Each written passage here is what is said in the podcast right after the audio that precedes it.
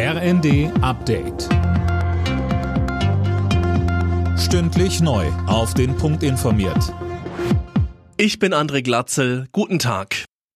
Der laute Protest der Bauern hat Erfolg gehabt. Die Ampel nimmt einen Teil der Sparpläne, die die Bauern getroffen hätten, zurück. Die Kfz-Steuerbefreiung bleibt, die Subvention des Agrardiesels wird peu à peu abgebaut.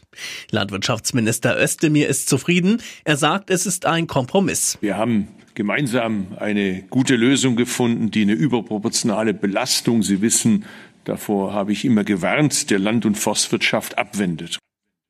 Dem Bauernverband ist das nicht genug. Er will am der Montag startenden Aktionswoche festhalten. Kanzler Scholz hat heute zum zweiten Mal die Hochwassergebiete besucht. Diesmal war er in Sachsen-Anhalt. Er versprach noch einmal, wir lassen niemanden allein und betonte die große Solidarität vor Ort. Hier gucke niemand auf die Uhr, so Scholz.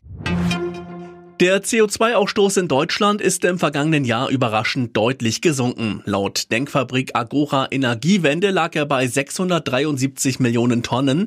Das ist der niedrigste Wert seit etwa 70 Jahren. Mehr von Tim Britztrup. Die Experten begründen das damit, dass überraschend wenig Kohle verfeuert wurde, da die Stromnachfrage gesunken ist. Der Lobbyverband sagt aber auch, eine gute Nachricht in Sachen Klimaschutz ist das nicht wirklich.